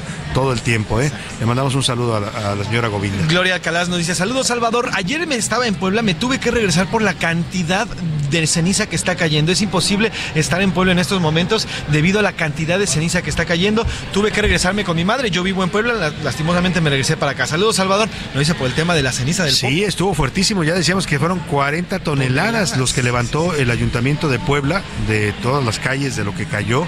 40 toneladas de ceniza, imagínese usted. Bueno, pues sí, sí ha sido todo un, todo un tema esto de las cenizas ahí en, en la zona. pues, Ay. Salvador, pero dentro de la tragedia, Salvador, Sí, pues no sí. falta el buen humor, porque ya hasta crearon una playlist, Salvador. ¿A poco? Sí, para, para bailar mientras barres las cenizas, Salvador. ¿Y tú qué, qué, qué canciones crees que figuran en esta playlist, Pues Salvador? no sé que nos la ponga Rubén para bailar mientras barres las cenizas. Sí, mis ojos lloran por ti de Big Boy. Ah, por. Besos de ceniza de Timbiriche, Volcán de José José, Claro, Popocatépetl de Fey, Miedo Ayer de Caifanes, de esas, ¿eh? Sí. Cielo Rojo de Luis Miguel, Lava de Juana Torres Go- eh, Gotas de Fuego de José José. Prometimos no llorar de Palito Ortega. En la ciudad de la furia de Soda Stereo. Oye. Volcanes dormidos de Vicente Fernández. Imagínate, Salvador. O sea, en plena tragedia ya tienen su playlist para que los poblanos se pongan a barrer al Oye, ritmo de estas rolitas. Laura, pero se ve que esa playlist la hicieron más milenias porque eh, es- les faltó, a ver, cenizas con Javier Solís, ¿no? Sí, Solo cenizas hallarás de todo. Ándale. Eh, bueno, pero Hasta la de ¿Por qué me haces llorar, llorar de Juan Gabriel está en la playlist. ¿por qué me haces llorar? También esa sí está, esa tiene mucho, mucho sentido. Nos escribe también por acá eh, José Alfredo Ambrosio desde el Tehuantepec, desde el istmo de Tehuantepec en Oaxaca, Salvador. Quiero diferir un poco, diferir un poco en tu en tu comentario sobre que se lo merecen los maestros. Históricamente aquí en Oaxaca, eh, los maestros han ocasionado, ocasionado cualquier tipo de movimientos, cualquier tipo de relajo, cualquier tipo de vandalismo. Aquí en Oaxaca muchas veces no son bien vistos porque además, por si fuera poco, dejan a nuestros niños sin clases y eso provoca más retrasos y problemas. Saludos, Salvador. Le acepto la discrepancia, ¿eh? y lo- yo me refería cuando decía a los maestros que se merecen un aumento del 100%, a los maestros que hacen bien su trabajo, a los maestros que son responsables, que, van eh, cumplen su labor y que lo hacen con amor y compasión por los niños. A eso me refería, ¿eh? Sí, los maestros de la CENTE, eh, pues tienen todo este historial que usted dice y constantemente esas huelgas, desde esos paros, pues que no ayudan en nada a la educación de los niños. También nos dicen por acá, Salvador, desde Iztapalapa. Saludos, Salvador. Eh, sobre el tema del Popocatépetl y todo lo que ha caído que decía la señora, no sé si en Iztapalapa y en algunas eh, entidades de la Ciudad de México cayó y ceniza, pero a mí me pareció haber visto hoy por la Sí. mañana en mi calle. Pues en la Ciudad de México como tal no cayó, sí en zonas cercanas en el estado Eh, Iztapalapa de está. Iztapalapa está cerca de la zona de los volcanes. Sí cayeron, eh, pero en cantidades todavía pequeñas. ¿no? Sí, sí, apenas perceptibles. Por eso es que no hubo un, re- un reporte como tal de la caída. Lo fuerte está siendo precisamente en el cinturón, en los cercanos, estos poblados que están cerca del Popocatépetl. También dice por acá, saludos Salvador, estamos perdiendo, pero la cordura de, las, de, de todo lo que está pasando en este La momento cabeza. sobre eh, lo que ocurre en nuestro país. Saludos Salvador. Muchos saludos para usted también. Nuestra- buenas tardes, señor Salvador. Saludos estas cinco, eh, saludos, cinco horas de Ciudad del Carmen. Un fuerte abrazo para usted. Estamos a cinco horas de Ciudad del Carmen y le mandamos un fuerte Ah, abrazo claro, para usted. están a cinco Saludos. horas de Mérida, se refiere, Exactamente. ¿no? Sí, es cierto, está, está relativamente cerca porque hay una autopista muy buena que va de Mérida a Campeche. Entonces ellos están ahí muy cerquita. Le mandamos un saludo a la gente de Ciudad del Carmen, ahí en Campeche. Nos dice por acá también el señor, R- el señor Ramiro González. Señor Salvador, la Suprema Corte está haciendo lo que no se ha podido hacer en cinco años. Gracias a ella, hoy sí estamos pudiendo detener pro- despropósitos que están desde el gobierno. Saludos, Mira, Salvador. la, Su- la Suprema Corte está haciendo su trabajo. La Suprema Corte le llevan eh, quejas, le llevan controversias entre partidos, entre poderes, y le dicen, a ver, esto es constitucional o no, y la Corte lo que hace es revisarlo a partir de lo que dice la Constitución y decir, claro que es, co- es constitucional o no lo es, y entonces lo rechaza. Claro que eso no le gusta al presidente, porque pues el presidente quiere que a todos le digan que sí, ¿no? Y está acostumbrado a eso. En su gabinete, en sus colaboradores, no hay quien le dé la, la contra, no hay quien le diga un- ni por error, presidente, está usted equivocado. No olvídese, así les va. Entonces, por esa razón, pues es que él dice que la Corte está mal, que la Corte ya la perdimos, que la Corte son puros protectores de potentados, porque no le gustan los fallos de la Corte, pero de eso se trata esto, es la división de poderes y el equilibrio es eso, ¿no? Que haya quien le diga al presidente, presidente, se está usted excediendo, esto no es constitucional y para eso está la Corte. Nos dice por acá, Salvador, buenas tardes, la señora Concepción. Desde hace mucho tiempo perdimos el, pero el gobierno, estamos gastando el dinero de los mexicanos en caprichos inútiles. Se están tomando el dinero de las afores para plantas de Iberdrola, para pagar cualquier cantidad de ocurrencias. Saludos, Apoyo Salvador. la moción, ¿eh? Es- y es bastante claro, porque esto de, pues si no, si no va la REA, yo compro Banamex. Oiga, presidente, pues si no es su cartera, no es su dinero. Si usted dijera lo compro con mis recursos o con lo que han ganado mis hijos, ¿no? Que a lo mejor han ganado mucho, eh, pues entonces está bien, pero si lo va a comprar con dinero de los mexicanos, primero pregúntenes si queremos comprar o no comprar los mexicanos un banco y como para qué, ¿no? Pero bueno, pues ahí está lo que dice el presidente. Salvador, te saludamos desde Tepic, Nayarit. de- Los escuchamos desde que llegaron. Y no, nunca había Muchas escuchado gracias. por acá. Salvador, felicidades por tu gran trabajo. Sobre el tema de Tepic, aquí lastimosamente no hay nada de inteligente. Cuando nos llueve, nos llueve y nos inundamos. Cuando no llueve, estamos muriendo y buscando agua hasta por debajo de las, de las piedras. Y qué te digo, de la, además del servicio de alumbrado público y el tema de la basura en Tepic, a veces y muchas veces es que no hay nada de inteligencia en La- esta ciudad. lamentablemente sí, le mandamos un saludo allá a la gente de Tepic, que se están incorporando de nuevo porque tiene razón, él habían estado con nosotros en la primera etapa del nacimiento del Heraldo Radio, pero eh, eh, tiene toda la razón. La verdad es que los municipios de México en general, pues están bastante atrasados en este tipo de uso de soluciones tecnológicas que mencionaba el gobernador. Eh, O sea, no es la gran cosa, es eh, aplicar la tecnología que ya existe, que se está utilizando en otros países, en otras ciudades del mundo, aplicarla para que los ciudadanos de México tengamos mejores servicios urbanos. Pero la verdad es que a veces es tan precaria. Por un lado hay a veces tan pocos recursos en los municipios de México eh, y por otro lado la corrupción, pues acaban dándonos servicios de muy mala calidad, ¿no? En la mayoría de las ciudades. Vamos a Twitter, ¿qué dice la comunidad tuitera, Laura?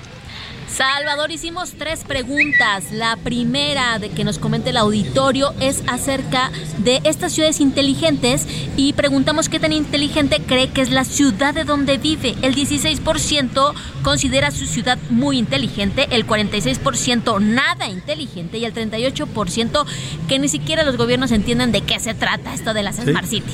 Esa es la realidad.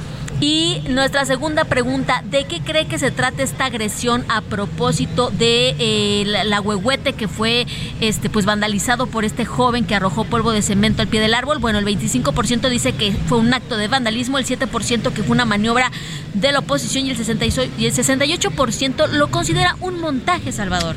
¿A poco? O sea, la mayor parte de la gente cree que lo hizo que es un montaje. el propio gobierno de la ciudad para victimizarse.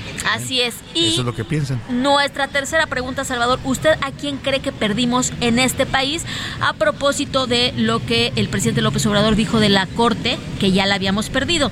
El 6% considera que a la que perdimos fue a la Corte, el 39% que al que perdimos fue Andrés Manuel López Obrador y el 55% considera que al que estamos perdiendo, Salvador, pues es a México.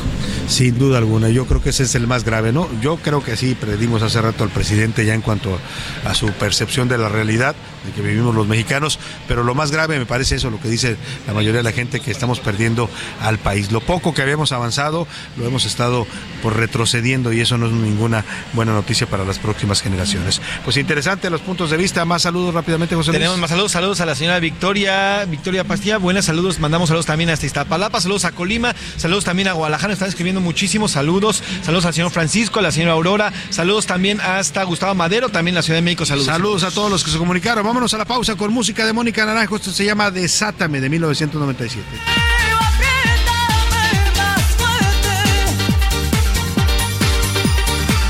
Pero no quiero que me dejes así, no para En un momento regresamos. Ya estamos de vuelta en A la Una con Salvador García Soto. Tu compañía diaria al mediodía. Toma un minuto y piensa en tu momento favorito. El nacimiento de tu primer hijo o su primer cumpleaños. Ahora piensa en las empresas y en los empleos que hay detrás. El de Ana, que trabaja en la empresa donde hacen los biberones. El de Carlos, que hace los pasteles. Empresarios y colaboradores trabajamos para que a todos nos vaya mejor. CIRT, Radio y Televisión Mexicanas. Voz de las empresas. Consejo de la Comunicación.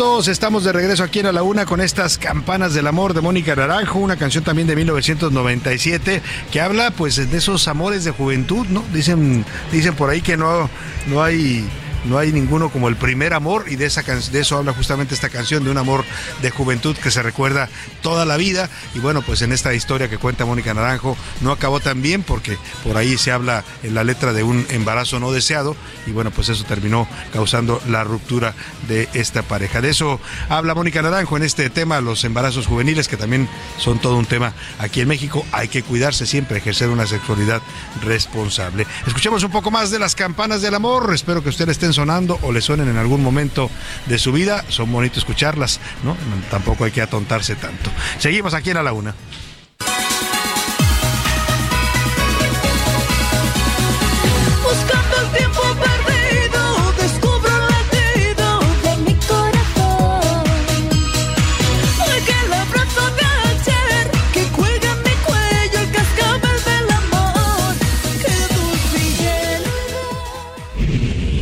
A la una, con Salvador García Soto. El ojo público. En A la Una tenemos la visión de los temas que te interesan en voz de personajes de la academia, la política y la sociedad. Hoy escuchamos a Maite Azuela en Romper la Confusión. El ojo público. Buenas tardes, Salvador. Me da mucho gusto saludarte, como todos los martes, a ti y a nuestro auditorio.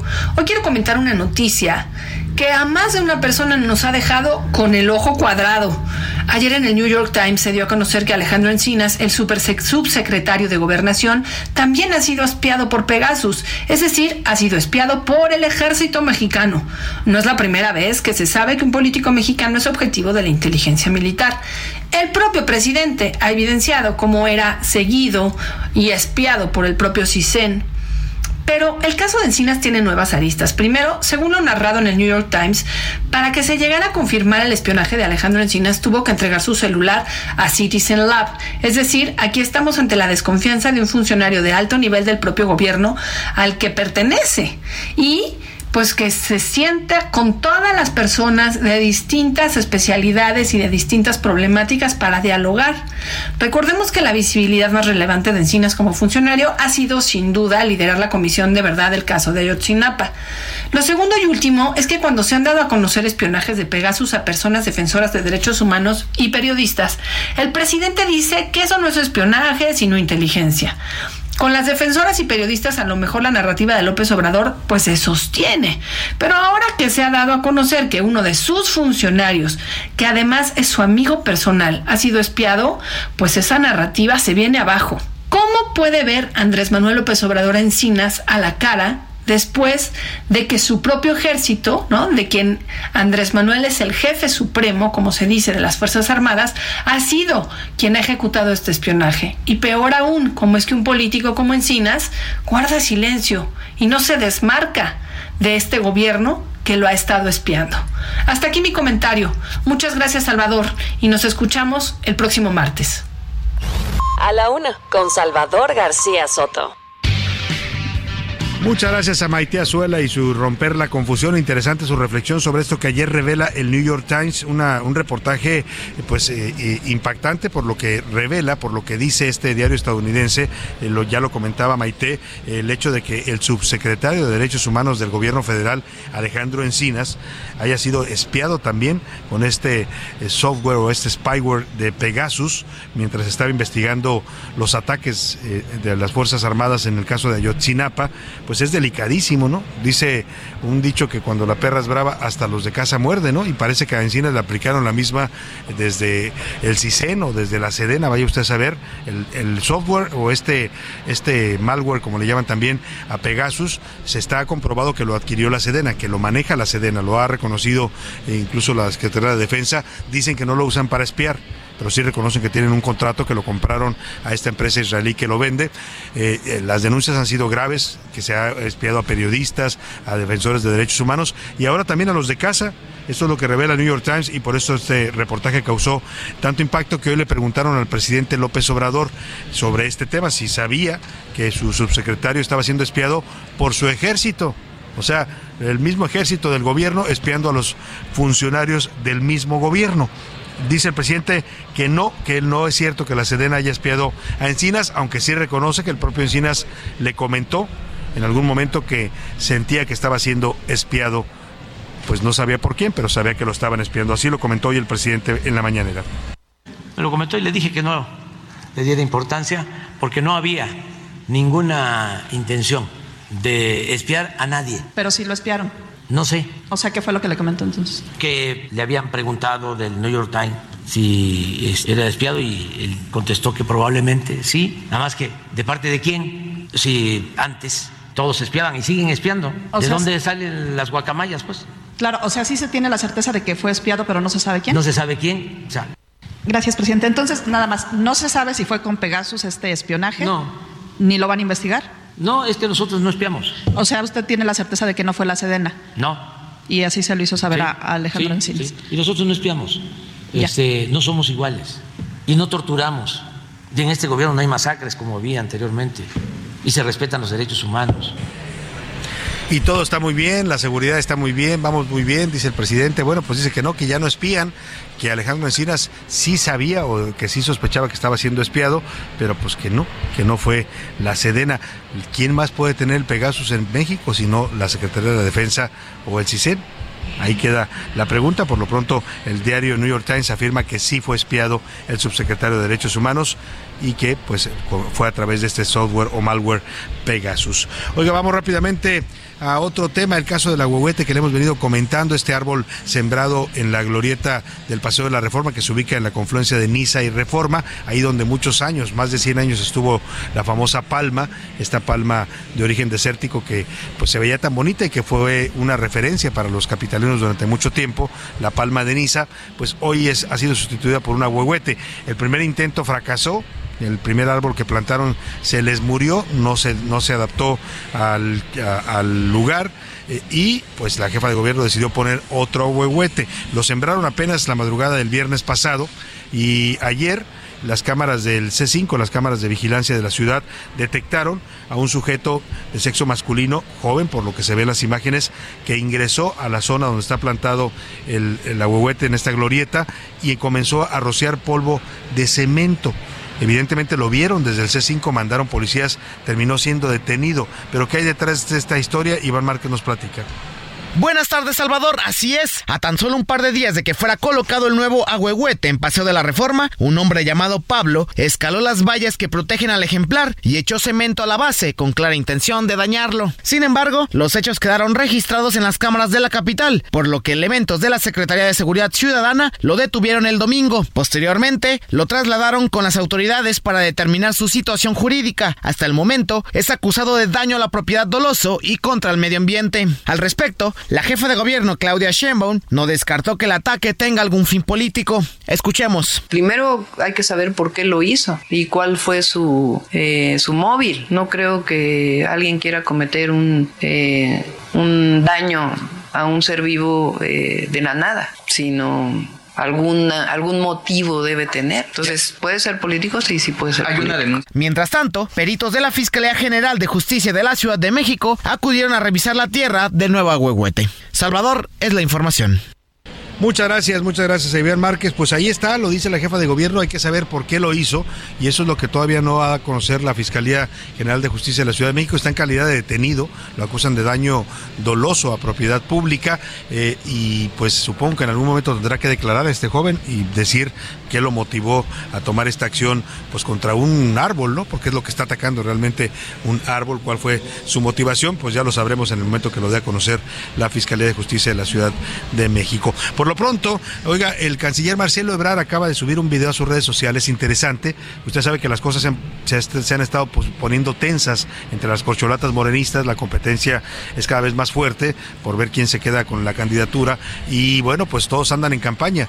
Eh, Claudia Sheinbaum por su lado, que es todo todo el mundo la está viendo como la gran eh, favorita, las encuestas la dan adelante. Marcelo Ebrard que dice que pues se están eh, adelantando mucho las cosas, que no se que nadie dé por hecho que ya hay una candidata, ¿no? Que hay que esperar los tiempos, que hay que esperar la elección interna, que sea piso parejo, ha pedido reglas claras para la competencia. Ahí está Dan Augusto también, que anduvo el fin de semana haciendo gira por el norte de Chihuahua. Le fue bien en algunos eventos porque le lo, lo apoyaron gritándole presidente, en otros no tanto. Estuvo ahí en, en un encuentro con una convención ganadera y cuando empezó a tratar de hablar de los buenos logros de la 4T, comenzaron a buchearlo, algo que no se oyó pues nada, nada bien para el secretario. Pero le platico esto porque Marcelo Ebrard, que ha estado, que es el que más ha estado pugnando porque se definan ya las reglas, ha pedido incluso que los aspirantes, las corcholatas, ya renuncien, los que tienen cargos públicos, para que hagan campaña sin uso de recursos públicos. Ha pedido que Mario Delgado lo ha, lo ha acusado de, de ser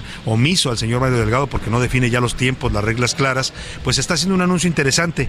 Dice el canciller Marcelo Ebrard que el 5 de junio, en cuanto pasen las elecciones, el 5 de junio por la tarde, una vez que, se lleven a cabo las elecciones del Estado de México y Coahuila, va a ser un pronunciamiento público en el que va a decir que ya se le ocurrió un método muy transparente para que Morena elija a su candidato. Dice, con esto va, podemos hacer las cosas bien. Lo voy a dar a conocer el 5 de junio. Ah, estén pendientes, lo anticipa así Marcelo Ebrard. Para comentarles que he estado pensando cómo resolver para que nuestro proceso interno en Morena, ya próximo, garantice la unidad y que al mismo tiempo sea muy transparente y la gente pueda participar, como es la invitación que hizo el presidente López Obrador. Y estoy contento porque ya encontré una fórmula utilizando innovaciones tecnológicas y nuevas ideas que Morena mismo ha llevado a cabo en varios aspectos, en varios ámbitos. Entonces, eh, la voy a desarrollar y se las presento y se las comparto el día 5 de junio, nada más que pase el Estado de México y Coahuila. 5 de junio en la tarde, les presento el detalle, pero va a ser buena noticia, vamos a estar contentas y contentos todos para que la cuarta transformación siga adelante. Gracias. Bueno, ahí está lo que anuncia Marcelo Ebrard, que ya tuvo una idea, Eureka. Se le ocurrió un gran método para elegir al candidato, dice que es muy simple, que es tecnológico, que Morena ya lo ha utilizado. ¿En qué está pensando Marcelo Ebrard? Pues ya lo sabremos el 5 de junio. Esté usted muy pendiente. Estreno en salas el 5 de junio. Este anuncio del canciller Marcelo Ebrard, a ver qué propone y a ver si le hacen caso, ¿eh? porque ha propuesto muchas cosas en la contienda interna y no le ha hecho caso en nada hasta ahora. Vamos a ver si a esta sí le hacen caso. Bueno, por ahí se oyó la risa macabra. Oiga, rápidamente vamos a esta historia lamentable que ocurrió ayer. Se dio a conocer por la noche. Israel Lorenzana, nuestro reportero aquí del Heraldo Media Group, eh, lo subió a su Twitter. Una jovencita murió por la explosión de un petardo. Era una estudiante de 17 años del Colegio de Bachilleres 2. Ocurrió el hecho allá afuera del Colegio de Bachilleres y se especuló que había otra persona involucrada, es decir, que no, no, no fue sola. El petardo le explota en la cabeza.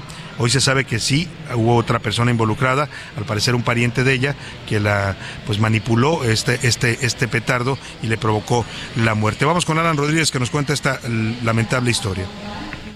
Salvador amigos, muy buenas tardes. Continúan las investigaciones por parte de la Fiscalía General de Justicia de la Ciudad de México en los hechos relacionados con el fallecimiento el día de ayer por la noche de una joven de 17 años de edad. Esto al exterior del plantel Bachilleres número 2 en la avenida de los 100 metros, Colonia Nueva Industrial, Alcaldía de Gustavo Amadero. Lamentablemente, esta joven se encontraba al exterior de su plantel cuando un hombre vestido con ropa negra, sudadera negra, arrojó un petardo, el cual la impactó en la cabeza y lamentablemente derivado de esta lesión que sufre, la joven pierde la vida en este mismo lugar de los hechos. Paramédicos del Escuadrón de Rescate y Urgencias Médicas acudieron al lugar, sin embargo ya nada pudieron hacer por la joven quien yacía tirada en el suelo, mientras que algunas personas vecinos de la zona quienes presenciaron la agresión intentaron dar seguimiento a este hombre masculino quien lamentablemente es la persona que arroja el petardo y que arranca la vida de una joven estudiante de 17 años de edad. Sus compañeros, alumnos de esta institución estudiantil, han montado un, una especie de ofrenda, un pequeño altar con veladoras y flores en el lugar en donde ocurren estos hechos y se suman a la petición de justicia por parte de sus familiares y amigos para exigir que se investigue, se dé con el responsable y con esto pues se eh, reafirme la seguridad en el perímetro de esta zona escolar. Una información eh, que se ha dado a conocer de manera extraoficial es que esta persona el hombre que agrede a la joven de 17 años de edad. Se ha informado que es posible que se trate de un estudiante del CCH Vallejo, perteneciente a uno de los grupos porriles de esta casa de estudios. Por lo pronto, Salvador, nosotros vamos a estar muy al pendiente de las investigaciones. Personal de la Policía de Investigación se encuentra solicitando las cámaras de videovigilancia de los domicilios aledaños con la intención de poder dar y localizar con esta persona el responsable de esta agresión. Es el reporte que tenemos. Muy bien, pues vamos a estar pendientes, Alan Rodríguez, interesante porque puede dar un giro esto puede haberse tratado entonces de un de un homicidio si si la atacó con este petardo y eso le provocó la muerte. Ahí estamos hablando ya de homicidio no de un accidente con un eh, fuego artificial. Pero vamos a estar pendientes de lo que digan las autoridades. Por lo pronto este dato que nos das la posibilidad que haya sido un estudiante del CCH el que atacara a esta jovencita y le provocara la muerte. Estamos atentos a las investigaciones. Por lo pronto hace un rato le platicaba de esta campaña que inició ayer Movimiento Ciudadano en las redes en la que cuestionan al Partido Revolucionario Institucional pues por sus hechos, ¿no? Por sus hechos los conoceréis. Hablan de varios eh, eh, hechos graves ocurridos a lo largo de la historia de los gobiernos priistas y lo más eh, que provocó mayores reacciones es esta frase que el diputado Jorge Álvarez Maínez, que es coordinador de Movimiento Ciudadano en la Cámara de Diputados, dice al final que con el PRI ni a la esquina. El Movimiento Ciudadano sí quiere una oposición fuerte, pero con el PRI no van a hacer ningún tipo de alianza. Saludo en la línea telefónica con gusto al diputado Jorge Álvarez Maínez. ¿Cómo está, diputado? Buenas tardes. Buenas tardes, Salvador. Gracias por la oportunidad de platicar con tu auditorio y por la oportunidad de, de esta entrevista. Gracias, gracias a usted por tomar la llamada, diputado. ¿Por qué sale eh, esta campaña? ¿Por qué en este momento eh, el Movimiento Ciudadano y usted sienten la necesidad de fijar esta línea, pues marcar una, marcar la raya con el PRI? Bueno, yo creo que quien siente la necesidad en este momento de eh, lavarse las manos por la derrota inminente en el Estado de México es eh, Alito Moreno, el dirigente nacional del PRI. No es como tal una campaña. Eh, nosotros hemos ido acreditando que el PRI está entregado al gobierno en turno, que el PRI ha pactado embajadas, digo, eso es público a cambio de eh, gubernaturas, pasó en eh, Sonora, pasó en Sinaloa, pasó en, Hidalgo, pasó en Campeche, ha venido teniendo una actitud de, de entreguismo en las reformas más eh, graves que ha hecho, o sea, se ha acusado que el gobierno actual es autoritario, sí, pero ¿quién ha votado a favor de la militarización del país, de la prisión preventiva oficiosa, de ampliar el catálogo de delitos de prisión sin juicio, de la militarización del espacio aéreo, de los puertos marinos? Eh, entonces eso es una, una cuestión que hemos venido diciendo. ¿Qué sucedió desde la semana pasada? que Alito Moreno este, está eh, preparando la explicación de la derrota electoral, que más que derrota, pues es un pacto que él tiene con el gobierno federal este, eh, de entregar el Estado de México, eh, de que les dejen la gubernatura de Coahuila y de seguir siendo funcional al régimen y siendo el verdadero caballo de Troya de la eh, alianza opositora y el principal dique que tiene la alianza opositora y es la razón fundamental por la que esa alianza está destinada a la derrota electoral, Fernando. O sea, lo que usted hace es responder a estos señalamientos desde la cúpula priista que dicen que MC eh, pues habría apoyado a Morena al retirar a su candidato Juan Cepeda. Es que han dicho absurdos. Primero dijeron en el 2021 que el eh, movimiento ciudadano compitiendo eh, era aliado de Morena, ¿no? Y, y eso lo dijeron teniendo nosotros candidatos. Ahora dicen que sin candidato también eh, no pueden ser las cosas al mismo tiempo. O le quitamos votos a Morena o le quitamos votos a la alianza. Este, pero ellos usan a Movimiento Ciudadano para culpar eh, de las derrotas. Claro. Pero pues que han perdido prácticamente todas las gubernaturas en las que han contendido y lo que es todavía más cierto, Salvador, es que no han contendido, que no han competido en esas gubernaturas, que ellos han entregado. Eh, no es común, no recuerdo yo eh, una situación como la que estamos viviendo hoy, de ver a gobernadores de un partido convertirse inmediatamente después de salir de supuestamente perder una elección en embajadores del partido opositor supuestamente que está en el gobierno. No es común ver una actitud de ese tipo y yo lo que te garantizo es que Alito Moreno tiene un pacto con el gobierno de la República para condicionar electoralmente a la alianza opositora, que ha sido un artífice de estas victorias de Morena en las diferentes elecciones y que no tiene ninguna viabilidad como dirigente opositor porque él nunca ha sido un opositor. Cuando Wilson estaba en el poder y era secretario de gobernación, era el más eh, lambiscón, sumiso, subordinado, Odian. secretario de gobernación. Y así como era con nosotros, hoy es con Adán Augusto. Dice Salito, eh, yo no sé por qué sigue engañando a gente, eh, por qué sigue engañando a muchos, por qué se chamaquea todos los días al PAN, a Marco Cortés, pero se lo chamaquea ellos. A nosotros no, nosotros lo conocemos. Él entregó Campeche a cambio de impunidad y va a hacer lo que sea para mantener su impunidad y su lógica eh, de pactos inconfesables con el resto. Oiga, hoy que le contesta a Lito Moreno a estos mensajes que subió usted ayer a redes, dice que usted fue diputado priista, que cómo se atreve ahora a cuestionar de esa manera al PRI. Pues no tiene eh, los datos bien. Eh, yo fui candidato externo y y además hay una distinción enorme. Él siempre ha sido un lamezuelas del poder. Yo fui candidato contra un gobierno de distinto color, federal, y contra un gobierno estatal. De hecho, competí contra la secretaria de Educación y gané, por supuesto, en esa elección eh, local. Y nosotros lo que hicimos es construir en ese momento una eh, alianza ciudadana y en el Congreso local, que impulsa las mismas causas que impulsó hoy, el matrimonio igualitario, la despenalización del aborto, un tribunal para la rendición de cuentas que, por cierto, el PRI obstaculizó, eh, la disminución de privilegios para los diputados locales, renunciar a los seguros de gastos médicos que el PRI siguió teniendo, y tuve una actitud como la que he tenido toda mi vida. Eh, hay eh, diferencias fundamentales entre su carrera política y la mía. La mía siempre ha estado marcada por ese tipo de banderas, de causas, de agendas, y la suya siempre ha sido dependiendo de quién esté en el poder, dónde está él. Yo siempre he remado contra corriente y él siempre ha servido al poder en turno. Y yo no tengo ningún arrepentimiento, ni, eh, temor. eh, Nada, ni- nada que avergonzarse. Mi pasado, exactamente. Muy bien. Eh, Entonces con el PRI ni a la esquina. No, y menos con el PRI de él. Es Menos un con el PRI de no incluye a todos los priistas. Hoy mismo en la rueda de prensa hice un reconocimiento al diputado Pepe Yunes de Veracruz, que ha votado en contra de todas estas atrocidades, como una voz disidente de la senadora Claudia Ruiz Maché, de diputados locales en Guanajuato, en Campeche, que se han revelado a su entreguismo. Eh, no es un asunto, por supuesto, yo le tengo un respeto a Beatriz Paredes, Salvador, a muchas figuras del PRI. Es un tema contra lo que él significa en estos momentos y que de hecho el principal, el principal perjudicado es el PRI. Y mostramos en estas están las encuestas de reforma del financiero y del universal, Salvador. Sin el partido con más rechazo es el PRI. Y no es una cosa que haya disminuido. Desde que el dirigente pasó del treinta y tantos por ciento de rechazo, que siempre ha sido históricamente alto el rechazo del PRI, a un cuarenta y tantos por ciento con su gestión.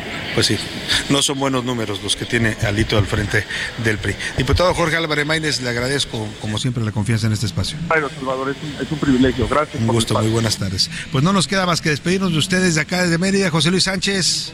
Nos despedimos, Salvador. Vamos a comer algo de cochinita y a disfrutar. Ay, ya se nos hizo el hambre. Saludamos a todos allá en cabina y por supuesto a toda la gente que nos ha escuchado en este martes. Mañana estaremos aquí mismo transmitiendo desde Mérida, Yucatán. Así es que desde acá le deseamos que pase. Con Salvador García Soto. El espacio que te escucha, acompaña e informa.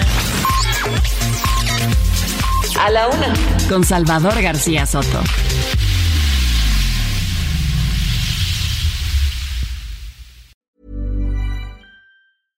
This Mother's Day, treat mom to healthy, glowing skin with Osea's limited edition skincare sets. Osea has been making clean, seaweed infused products for nearly 30 years. Their advanced eye care duo brightens and firms skin around your eyes, while the Golden Glow Body Trio nourishes and smooths skin all over. Go to OSEAMalibu.com and use code MOM for 10% off your first order site wide.